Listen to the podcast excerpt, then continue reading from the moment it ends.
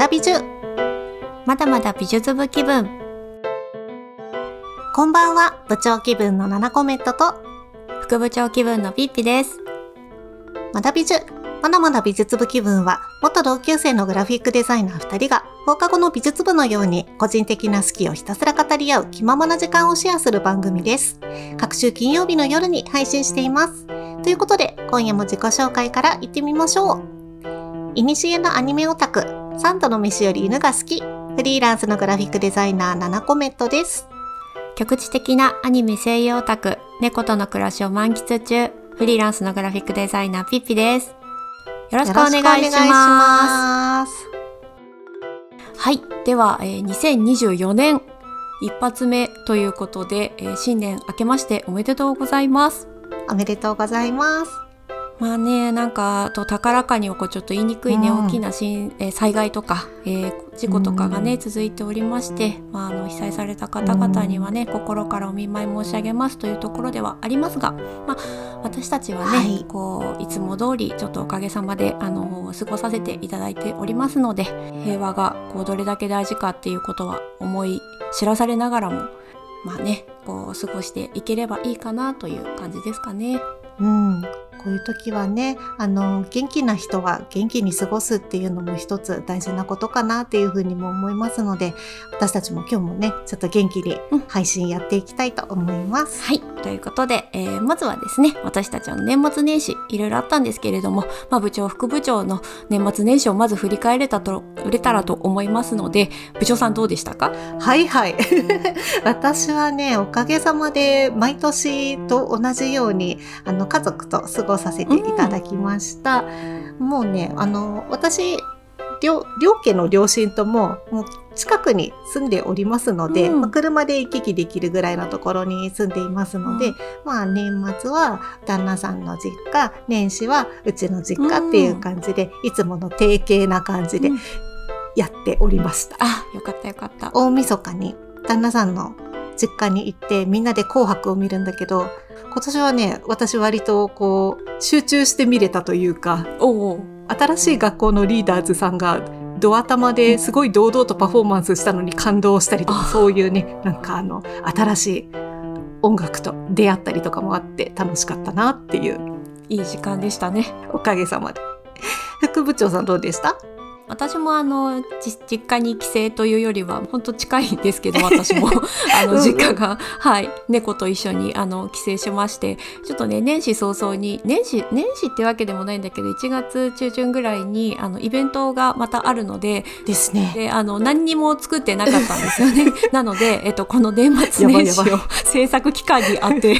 そうあのおかげさまでねあの母の協力もありたっぷりと制作することあができー素晴らました。しいお母様のお手伝いはもう本当に力強いね。いやー素晴らしいですね。上げ前生前で最 本当に高じゃんすいませんといういやーすいませんって感じだったんですけれどもねできるところはねお手伝いさせていただきながら、はい楽しく過ごしました。いやーとてもいいと思います。じゃあ今年もどうぞ変わらずまた美女の方お付き合いよろしくお願いいたします。はいよろしくお願いいたします。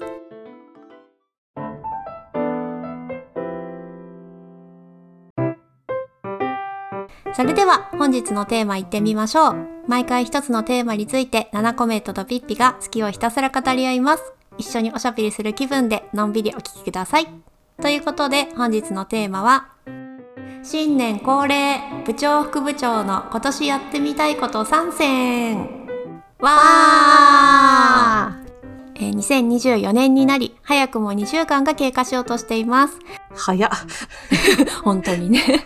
お正月休みにちょっと時間が取れたらやろうと思いながらも忙殺されて今年の目標をしっかり立てられていない方もいらっしゃるかもしれません。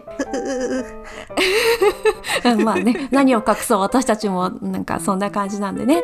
はい。はい。なので今回はこの場をお借りして部長副部長の今年やってみたいと思っていたことを発表皆さんがそういえばと思い出したり改めてやってみたいこと考えてみようと思えるきっかけになれば嬉しいです。またねこの番組をあの自分たちの役に立てていくスタイルですねこれね。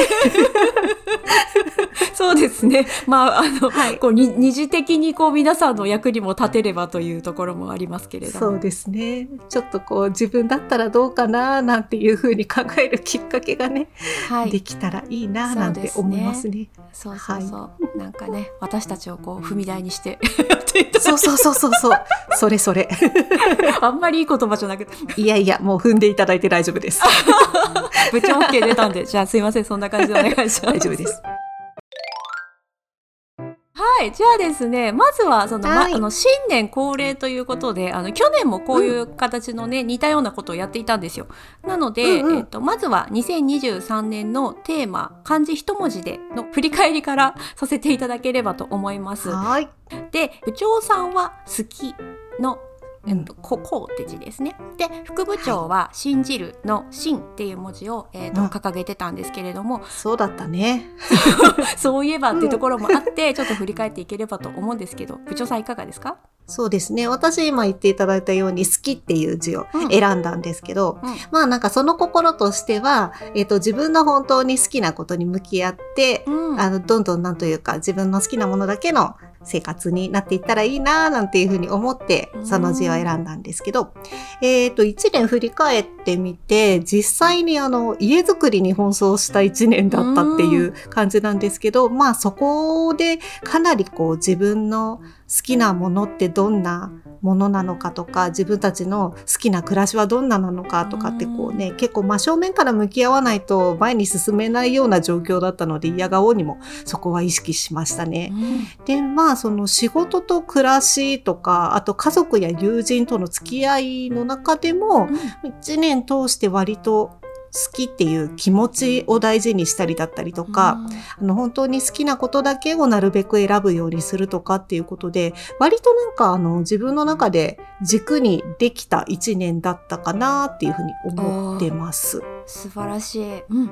でもね、なんか思ったよりも自分の好きっていうことが思ってたよりもなんか多様でいろいろ好きみたいな 感じだったりとかして、で本当はね、私はこれが好きなんだっていうのを一本こうね、決められたらかっこいいんだけれども、うんだからなかなかそういう分かりやすさっていうのにたどり着かなかったなーっていうのが逆に印象的でした。ああ、なるほど。でも、なんかさ、そうやって多様だったなっていうのが分かっただけでも、なんか良かったよね。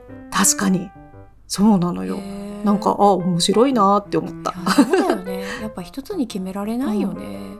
わ、かる気がする。そうなんですよ。ういろいろ好きなのよ。ね。そうよ、そうよ。それでいいのよ。ありがとう、肯定していただいて。そんなような部長の好きという字でしたが、副部長さんの信じるという字。私もね、えっ、と、まあ、自分比較しかこれはないので、もうそれを思った時に、あの、自分比較では信じれた一年だったかなというふうに思いました。うん。素晴らしい。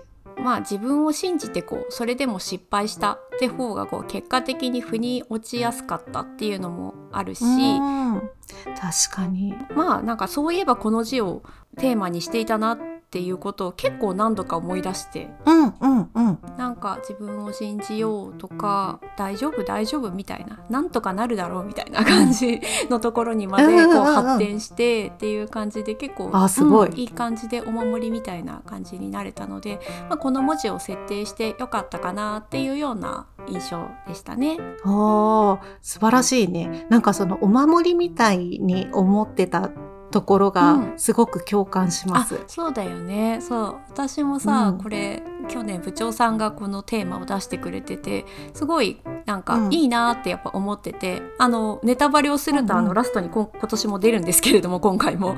なんかそうだね。そうそう。だけどなんかこれはなんか毎年うん。やっていきたいなっていうぐらい結構こう、うん立ち戻れるというかいいなっていうふうに、うん、思って皆さんにもおすすめですね。そうですねよくみんなやってるけど、うんこれはやりがいがあることなんだなっていうふうに去年決めてみて思った。そうだよね、まあ、なのであのいいことは引き続きね継続していければと思いますので。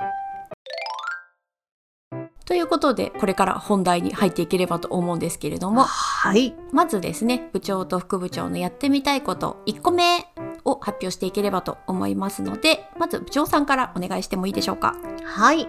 えー部長の2024年やってみたいこと、その1うんは、手芸を始めるです。おおお 素敵、うんそうなの。なんかね、なんか知らないんだけれども、去年引っ越して年末になって、そしたらね、突、突如として、ハンドメイド欲が急上昇したんですよ。よなんか作りたいみたいな。私も何か素敵なもの作りたいみたいな感じの気持ちが。やっ。ぱさこう環境を変えるって大事だよね、そうん、あとそうやってさなんかあこれやりたいって思うやつをちゃんとキャッチできてる部長さんが素晴らしいと思うあーもうなんかね、そう言ってもらえるとすごい安心する。あなたに言っていただくと。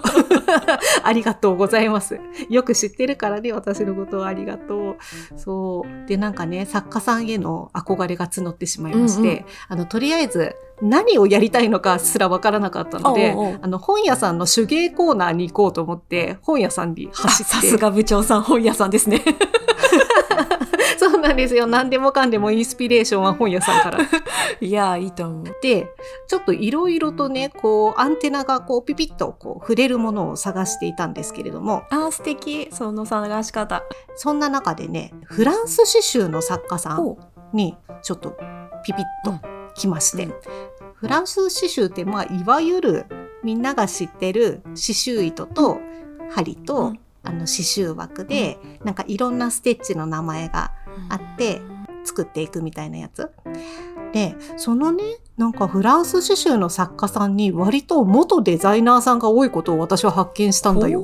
平面だからかなそうそうそうそう。あそういうこと？そうなのよ。なんか、イラストが描ける方だったりとか、ああとなんかこう図案が描けたりとか、あと配色とかね。そっか。ちょっとドット絵みたいな感じだもんねきっと。あ、そうそう、なんかね、ドット絵みたいなやつもあるし、本当に絵みたいな感じで描けちゃうやつもあったりとかするんだけれども、奥が深いわね。うん。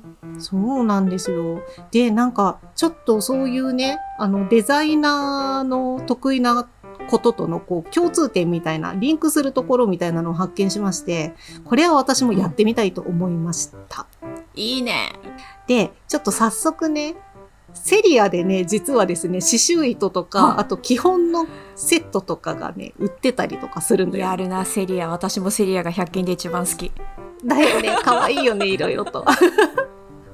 でね、そんな中で初心者向きのもう図柄が布に印刷してあって、うん。それの通りに基本のステッチをあの縫っていくっていうようなセットがあって、うん。で、それをとりあえずね、これやってみないと自分が飽きるかどうかもわからないからと思って、うんちょっとやってみた。あーいいね。100均だったらいいか、みたいな感じで始めてみて。全然いいよ、うん。で結構やってたら楽しかったので、うんこれはちゃんと習いたいなと思って、うん今あのオンラインでもいろんな講座とかがこう受けられたりとかするサービスがね、うんあったりとかするので,、うんでちょっとそこら辺に申し込んでみてお試しキットが今届いたところって感じです。あ進んでる？すげえ いえいえいえ。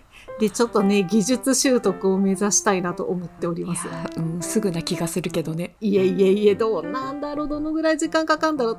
もうね、とりあえずめちゃくちゃ時間かかる。そっか一個一個ねこうはめ込んでいく感じだもんねね、もうしかもさ、わかんないことだらけだからさ、うんこうでいいの？え、これ違う？あ、っていうか、糸からまったほどけないみたいな感じになったりとかして、一日終わるみたいな。いやーでもでもななんかあの楽しそうだね脳みそが喜んでそうな感じはあ、そうそうそう。いや、本当にそう。なんか手動かして脳みそ喜んでるみたいな感じになってる。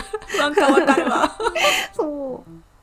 で、私、最終的なね、うん。目標がありまして、はい。最終的にはですね、あの、ビーズの刺繍をやってみたくって、うで、それでブローチを作ってみたいんですよ。うん。そういうのがもともと結構好きで、うん。ビーズとかが。ビーズいいよね。でそれでね、大目標としてはね、あの、ちょっとドキドキすること言っちゃうんですけど、あの、年内にブランドを立ち上げてですね、ゆくゆくはうん。湯の輪さんと一緒に、あなたと一緒にですよ、あ。あの、イベント出店することを夢見ておりますよ。嬉しい。もうぜひぜひぜひぜひ。いやー、もうね、ちょっと遠い遠い遠い道のりなんですけれども、一歩ずつ一針ずつ 進んでいければと思っております。なんかさブランドの立ち上げさ1回やっちゃうとさ2回目って結構サクッとい,、うん。けそうな気がするよね。なんかき感覚的にいけるかな。うんいけそうな気がする。いけるといいな。なんかね、ちょっとそんなような新しい目覚めがねはあ、年末にやってきたので、ん。今年は始めちゃいたいなと思っております。まあ、ひとまずおめでとうございます。なんかこうやりたいっていうものが出てきたってすごく素敵なことだからそれを消さないでう、そうん、まずはやってみてるっていうのが素敵だわ、うん、もしね、これであの、やってみて、飽きちゃったら、まあ、それはそれと思って気軽にやっていこうと。思います。本当にそう思います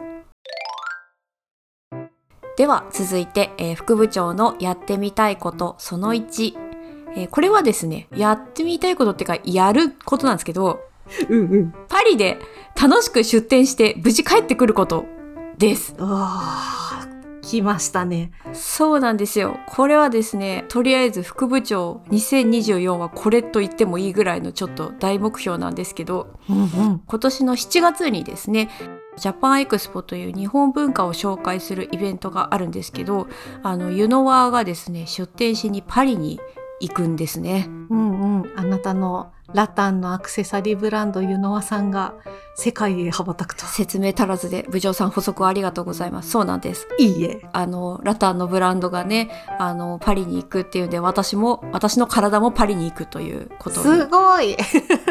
旅立つね。いやー 本当にねこれ時間もお金も投資していくのでね、うん。あの成果結果を望んでいってしまうと、ただただ苦しく辛くなってしまうだけなので。そうとにかく、うんそそれは二の次であの絶対に楽しんでくるぞという、うんところを、うんまず大目標として、うん、やっていければいいかなというふうに思っております。絶対それがいいよ。いいよねよかった共感してくれたらもう私は十分だよ。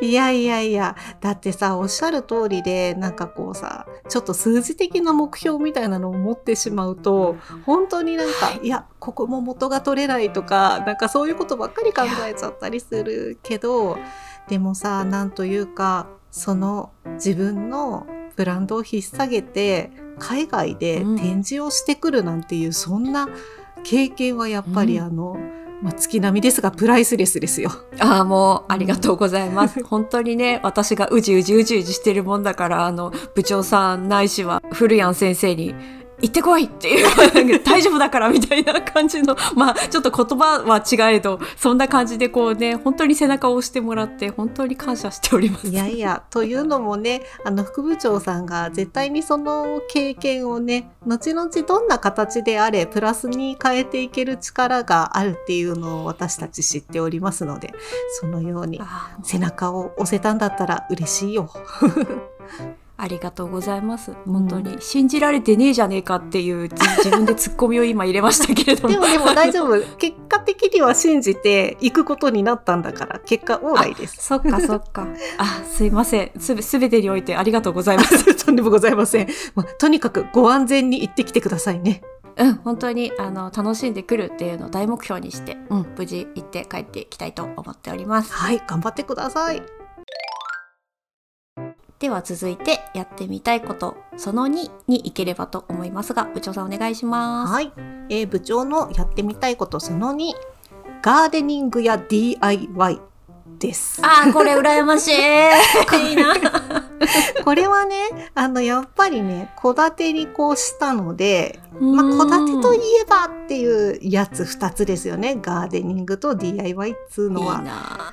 でね、うんまあ憧れってそんなに憧れが強かったわけではないんですけれども、うんあの越してみて分かりました実質ガーデニングしないと庭に雑草生えてやばくなるしあの DIY しないと収納が足りなかったりするんですよ。なるほどね。そうなんですよ。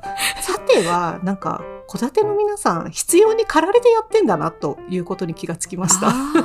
切実だったんだね。なるほど。割とそうなんじゃないかとあの少なくともうちは今とてもとても切実でございます。あのホームセンターにすごい真剣な顔して週末行ってるからね。大変だと思うけど楽しそうだね、でもね。楽しいは楽しい。でもなんかいろいろとこううん不安もいっぱいで、わからないこともいっぱい。まあそれもね、楽しみの一つなんだけど。まあね、目下の目標としてはですね、うあ。のお庭にですね、今あの、全然未完成で、あの土のゾーンがいっぱいあるので、今冬だからまだいいんだけど、絶対そこがね、雑草の温床になるんですよ。はい、そうね。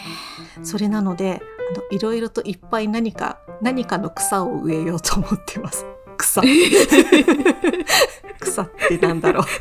なんか、は、ハーブとかですかね、部長さん。そうですね。なんかおしゃれにそういうものにしとけばいいんですよね、きっと。うんなんかおしゃれなおハーブなどを植えて。言い方だけ。ええあとはですね、DIY の方といえば、あのね、玄関のシューズクロークとね、あと私の仕事部屋に、あの、可動棚をつけたいんですよ。うん。壁に、あの、レールみたいなやつを取り付けて、うんうんそこにガチャンってこう、棚受けをはめるみたいなうん。で、その棚受けがこう、好きな高さに移動できるみたいなあ、のがあるんですそれは便利。そうなんですよ。いいね。それをね、作らないといけないんです。ああ、そうね。あの、腹を決めないとこれはちょっと動き出せない感じいや、。確かに本当に。もうね、いつやるぞっていうのを決めて取り掛かろうかと。なんか幸い、うん幸いなことに、うちのお父さんが、あの、引っ越し祝いで、あの、本格的な工具セットを、あの、見繕ってはい。選んで、あの、プレゼントしてくださったので、そちらの使いやすい道具で頑張ろうと思います。素晴らしいですし、最終的に、やべえ、失敗したってなったらお父さん出動でなんとかなりますね。めんどくさいから嫌だ。小声。ちょっとカットした方がいいかな？うん、そうかもしれない。でも大丈夫。じゃあここら辺も全部使わせてもらいます。はい、ぜひとも。はい。では続いて、えー副部長のやってみたいことその2は、えーファスティングです。あー、これは興味ある。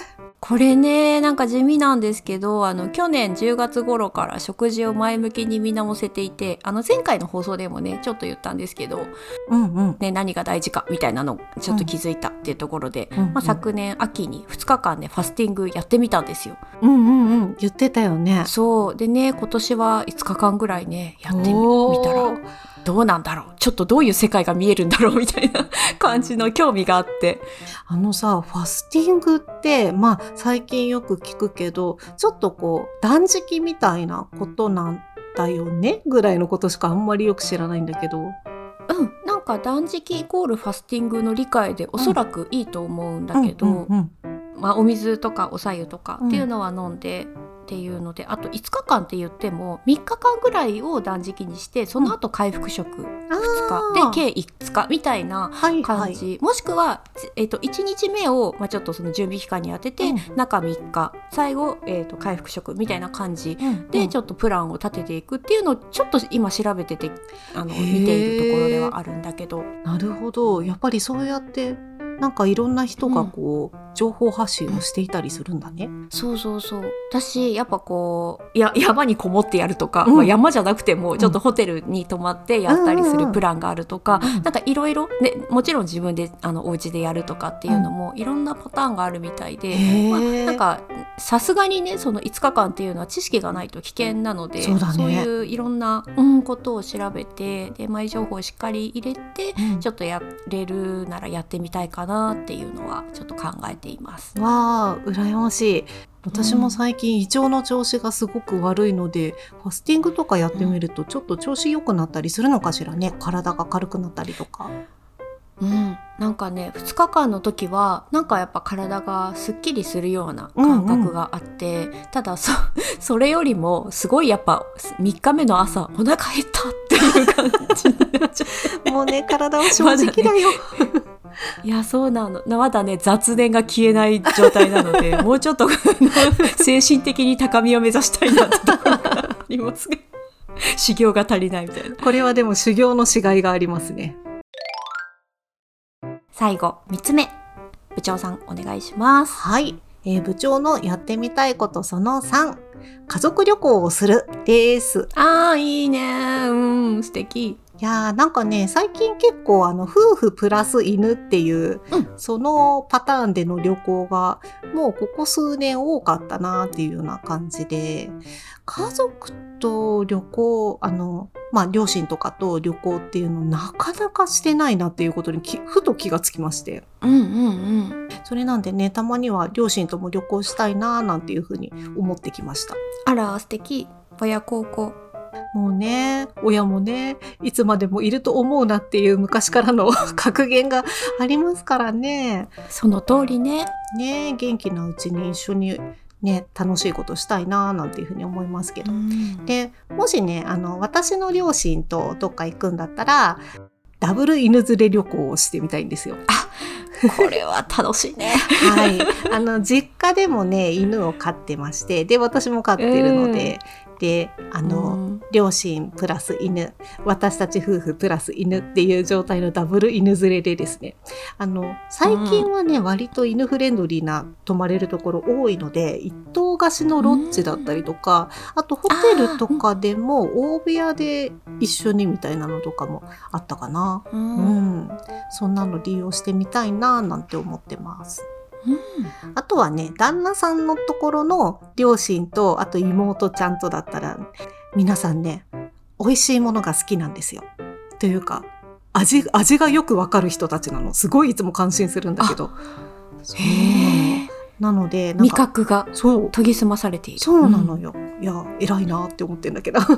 ね、ああの、なので、せっかくだったら美味しいものを食べに、例えば海の幸とかをね、求めてどっか行ったりとか、はいねそういうお食事メインとかもなんか楽しそうだななんて思いました。わかるわかる。そうなんだよね。うんなんかさ、ひ人によってさ、こう、場所がメインだったりとか、うんうんそういう食べ物がメインだったりとか、うんで、いろいろ違うよね、テーマって。そう、違うよね。なんかさ、その、この人たちと行くならっていうことを今回ちょっと考えた時に、あ、結構違うと思って、面白いと思って、どっちもやってみたいって思った。ああ、それはいい。もうぜひぜひですね。うんうんなんかもうでも関係が良好で本当に素晴らしいいやわ。そこは本当にあの相手様あってのことなのでありがたいことでございます。とんでもない部長さんがちゃんと思いやりを持って接してるからだと思います。副部長さんはいかがでしょう？私は副部長やってみたいことその3女性らしいアイテムを取り入れるです。あら素敵。これ部長さんが聞いたらびっくりすると思うんですけど、うん。私ね30代の終わりまでこうボーイッシュマニッシうんうん。ュみたいな、いわゆる中性的なんなら男性的な雰囲気のものがすごい好きだったんですよ、うんうんうんご存知だと思いますが。うんお似合いですよ。ありがとうございます。なんかね、うん。レベル40にしてちょっと女性らしいものが好きになってきたんですよ。ちょっとわかるでもそれは。本うん、わかる。私さすごいなんか自分に対して不思議感覚でうん。これうん何なんだろうって思ったんだけどまあでもほらこれはなんというか別に抗うことでもないから、うんまあだんだんこうなっていくのかしらって思ってこう髪型とかうんお洋服にもこう取り入れていければいいかなっていうふうに思ってるんだけどちょっとね私今これうまく処理できてないんだよね自分で。そっか。でもわかる。なんかちょっとそう、あのマニッシュなもの好きだったりっていうイメージはすごくあるから、うんあ、なんかちょっと多分新鮮な驚きを持って今何か変化を、迎えてるんだなっていうのは思いますね。ねえなんかねちょっともしかしたらもうちょっとこう女性らしい感じの柔らかい感じにできたらいいのかなっていうのは、うん、思ってるだだだけど、うんさっき言ったようになんかねうまくでなんかどどうしたらどうしたらいいかも分かってないんだけど なんかこういう感覚だけあるって感じなんわだよね。かる。なんか年を重ねてきて、ちょっとこう好きなもの変わったりとか、趣味思考変わってきたり、あのどういうスタイルがす好きとかっていうのも変わったりとかってするよね。そうそう。多分ねその過渡期に来ているような気がしていて。うんなんかちょっと自分でもこれは楽しみにちょっとかうん2024年を過ごしていけたらいいかなというふうにいや、そうだよ、そうだよ。なんかすごい素敵になっていくイメージしか湧かないよ。いやありがとう、うん。嬉しい。ちょっと頑張っ頑張るっていうかまあちょっと抗わずに、うんうん。この波に乗ってみようと思います。いいね、いいね。ではですね最後あのさっきちょっとネタバレしましたけれども はい今年も漢字一文字でというのでテーマを決めて終わっていければと思いますので、はい。ぜひ部長さん発表をお願いいたします。はい。では、発表します。部長の今年の漢字一文字は、習うという字です。習字の習ですね。えーその心としましてはですね、はい。えー手芸とか暮らしに必要な新しい技術とかを習うっていうようなイメージうん。がまず湧いてきて、で、まあ、何事もね、まずはやってみて、手を動かしながら考えるっていうのをやろうと思っていて、で、まあ、うまくいかなかったら工夫していくっていうような気持ちで、うん、何事も習うっていう気持ちでいきたいって思ってます。まあ、素直な気持ちでワクワクしながら、こう一年過ごしていけたらいいなっていうイメージです。なんかうまくいかなかったら工夫するってところがいいよね。なんか、うんまずやってみたで動いたらまたそこで何か変わるからまた工夫もできるって感じがしてすごく刺激になりました。そうなんですよ。ありがとうございます。なんかまさにそういうようなイメージで、うん、あんまりこうね、気負いすぎずに何事もやってみるっていう、ついついね、頭で考えすぎちゃうんですよ、私。はあわかる。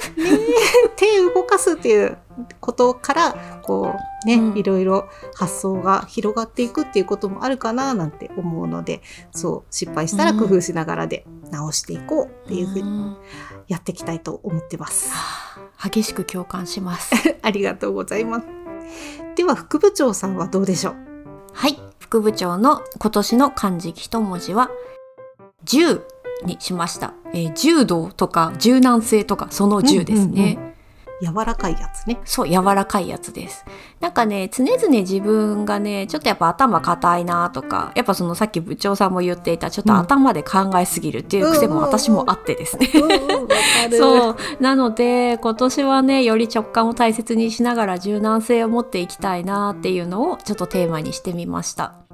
でですね、えーと柔軟性っていう言葉をあの調べたらしなやかって言葉ができたのであこれもいいって思ってなんかこれ素もねこうちょっとイメージとして追加していければいいかなっていうふうに思っています。敵しなやか。まさしくなんかこう、なりたい方向性な感じがしますね。そうなんだよね、うんなんか思ったああとささっき部長さんのやつで言う言おうと思って忘れちゃったんだけど、ええ、ええ。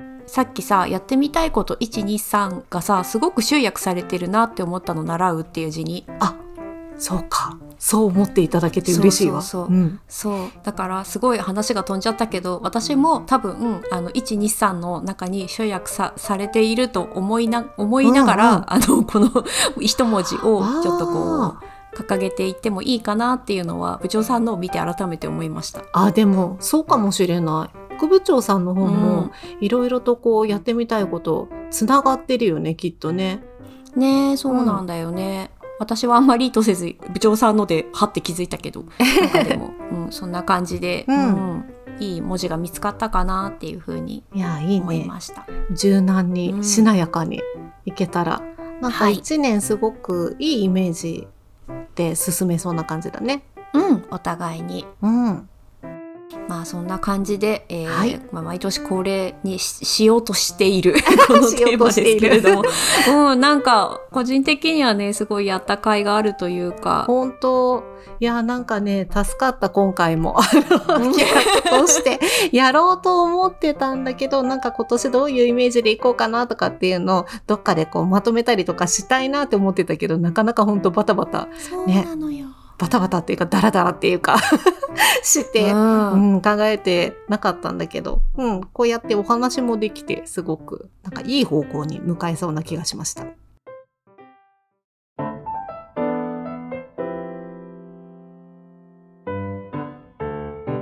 これチェックコーナー。7コメントとピッピが最近チェックしておきたいと思っていることを紹介するこれチェックコーナーです。はい。では、部長のこれチェック。和田誠映画の仕事です。うんこちらをですね、国立映画アーカイブ、えー東京都中央区京橋にあります、えー国立映画アーカイブというところで開催されております。えー2023年12月12日から始まっておりまして、2024年3月24日までの会期となっています。こちらの展覧会の概要です。日本を代表するグラフィックデザイナー、イラストレーターの和田誠にとって映画は人生の友であり、創造の泉でもありました。少年期からの映画への情熱に支えられ、若手デザイナーとして頭角を現すや、本職の傍ら映画ポスターの制作やアニメーション映画にも挑みました。やがてその味わいある画風は広く支持され、世界の映画人を描いた無数のイラストレーションや映画をめぐる著書や対談集を続々と送り出していきます。さらにその情熱は日本映画界を動かし、監督修行の経験なしに麻雀放浪記をはじめ4本の優れた長編娯楽映画を監督するに至りました。また、私生活でも熱意を持ってアメリカ映画のフィルムやポスターのコレクションを築き、当館も2015年の展覧会、ポスターで見る映画史パート2ミュージカル映画の世界にそのコレクションをご貸与いただきました。その博覧狂気にもかかわらず、評論家ではなく常に映画ファンを自称していた和田誠。この展覧会は日本が生んだこの最高の映画ファンの限りない映画愛を感じ取れる絶好の機会となるでしょう。ということなんですけれども、えー気になるポイントはい。としては、うんえーまあ和田誠さんといえば、はい。まあ有名なはいグラフィックデザイナーさんであり、うんイラストレーターさんだった方で、もううん私も憧れの方です。うんえっと、数年前にお亡くなりになってしまったんですけれども、もうその作品は本当にね、素晴らしくて、あの、色使いとか形とかがすごい素敵で、あの、週刊文春とか、えー星新一さんの本のイラストとかの印象が強い方もいらっしゃるかなと思います。あとはね、料理家の平野レミさんの旦那さんでいらっしゃって、ねすごいもう超仲良し夫婦だったっていうのは印象的なところです。これ印象強いかも。いつもなんかレミさんが和田さんは？和田さんはっていうふうにおっしゃってたから、そうん、すごい可愛いなって 思ってた。う。ねえ。で、まあ、和田誠さんは、そのね、グラフィック私好きだったんですけれども、それにもかかわらず、まあ、なんかあんまりよくちゃんと知ってないなって今回すごく思ったんだけど、こんなに講師ともに映画に熱い方だったっていうのはちょっと知らなかったんですよね。ねえ私も知りませんでした。うん。なんか作品はね、やっぱりよく見ていたけれども、あと、うんね映画も撮ってたとか、私もとっても驚きです。ねえびっくりしましたね。うん。うん、で今回の展覧会ではそのご自身のいろいろ映画にまつわる作品はもちろんのこと、うんその映画のポスターコレクションとかもねあご自身のコレクションを見れるっていうことなんで、まあ、どんなものを吸収してあの独自の作風になったのかっていうところとかも、ね、ヒントが隠れてるかもしれないので、興味がそそられるななんて思いました。ねまあとにかくそのさっき副部長さんも言ってくれたようにうん。映画撮ってるってことも知らなかったけれども、うん4本も撮ってるっていうことなのですごいびっくりしたんですけど、うんもちろんその作品がねどんな作品なのかっていうのもすっごい気になるなって思いました。こう映画ファンを自称していたっていうところでね絶対評論家って呼ばれたくなかったんだっていうその感じとかも見えて、そそのファ,、うんうん。ファンならではのその視点の映画なのかなとかちょっと想像が膨らんだりもするしね確かに。ね。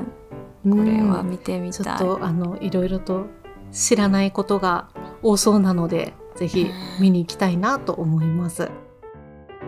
では続いて副部長のこれチェック道のく愛しい仏たちをご紹介します。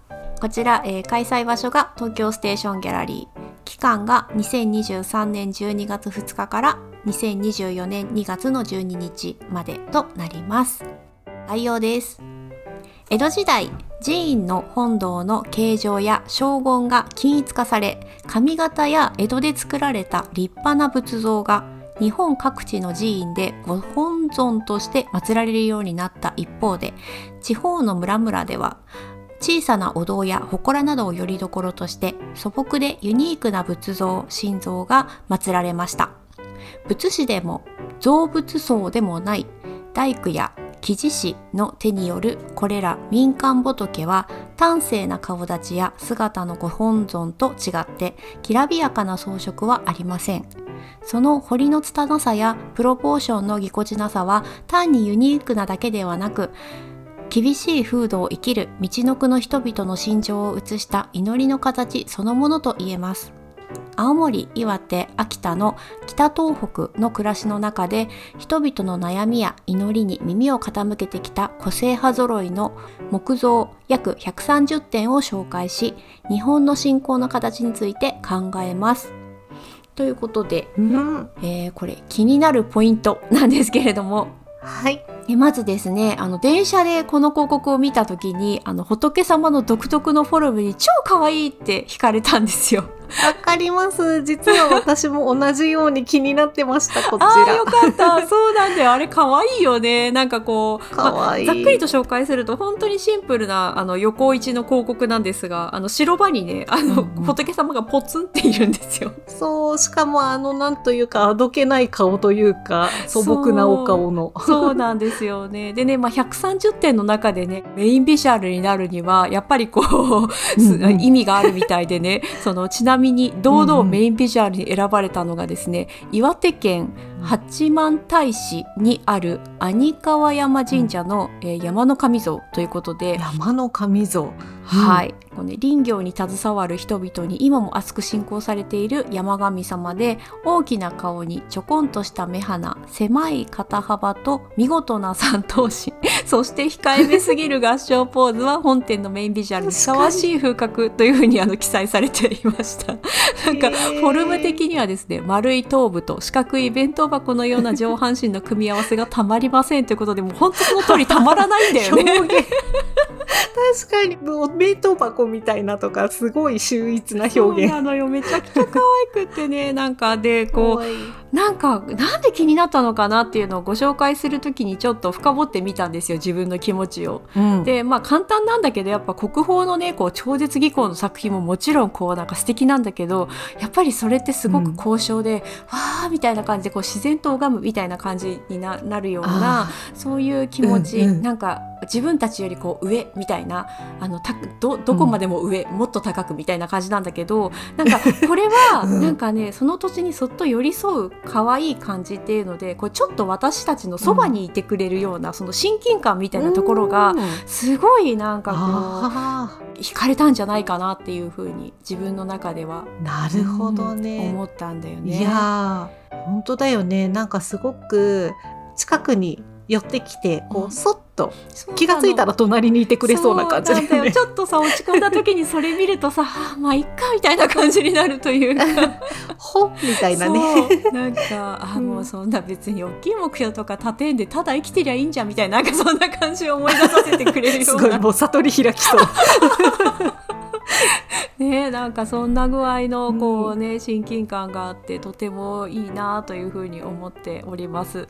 でねこうホームページを見るだけでもねすごいほっこりとした気持ちになってこう仏様をね身近に感じられるので、こうぜひ実際にね見てなんかまたちょっと気持ちがあの思うことが変わ違うのかとかねみあの感じてみたいなというふうに思っています。確かに。なんかきっと実際に目の前にしてみたらただ可愛いっていうだけじゃなくって何かこうきっと神聖な気持ちになったりとかね。っていうのもしそうだなっていうふうにやっぱりねあの人々のそばでずっとこう祈りの対象だったりとかしてきた像だったりするのできっと何かが出てるような気がします。うんそうなんだよね。ちょっとしたエネルギーが。本当にそう思う。ねちょっとまああと1ヶ月ぐらいっていうか感じなのでちょっとお早めにあ私も私も含めなんですけど早めに行ければいいかなというふうに私も。はい思っております